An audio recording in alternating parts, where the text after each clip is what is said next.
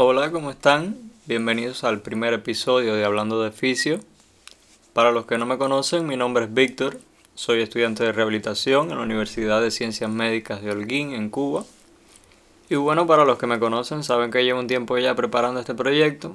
Gracias a todos por el apoyo, espero que les guste, que lo disfruten y que les sea útil.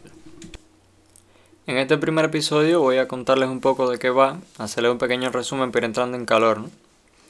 Este va a ser un podcast enfocado en la fisioterapia, así que vamos a conversar un poco de manera informal de lo que vienen siendo las enfermedades, su etiología, los síntomas, el tratamiento y tal, sobre técnicas que se utilizan en la fisioterapia, sobre hábitos de cuidado, consejos para prevenir lesiones.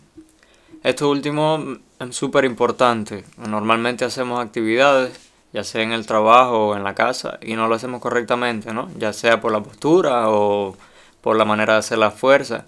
Y bueno, esto luego desencadena lesiones. Es bastante común, por ejemplo, los dolores cervicales o de la columna lumbar. Y cuando entrevistamos a esas personas que nos explican en qué trabajan y tal, muchas veces resulta que trabajan frente a un ordenador o están mucho tiempo sentados. Y así resulta con la mayoría, casi siempre son actividades que hacemos cotidianamente y no nos damos cuenta de que las estamos haciendo de forma incorrecta.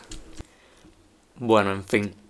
El programa lo vamos a dividir en diferentes secciones. En uno hablaremos sobre una técnica en específico, tal vez en otro sea de preguntas y respuestas. Intentaremos traer a otros profesionales que son excelentes en su campo para que compartan sus experiencias.